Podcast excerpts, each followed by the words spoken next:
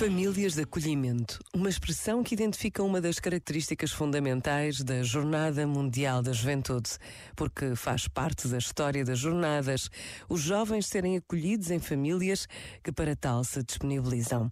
Diz quem já recebeu jovens e quem já foi acolhido que é uma grande experiência de partilha e de amizade, com a certeza de que Deus está conosco. Pensa nisto e boa noite. Este momento está disponível em podcast no site e na app.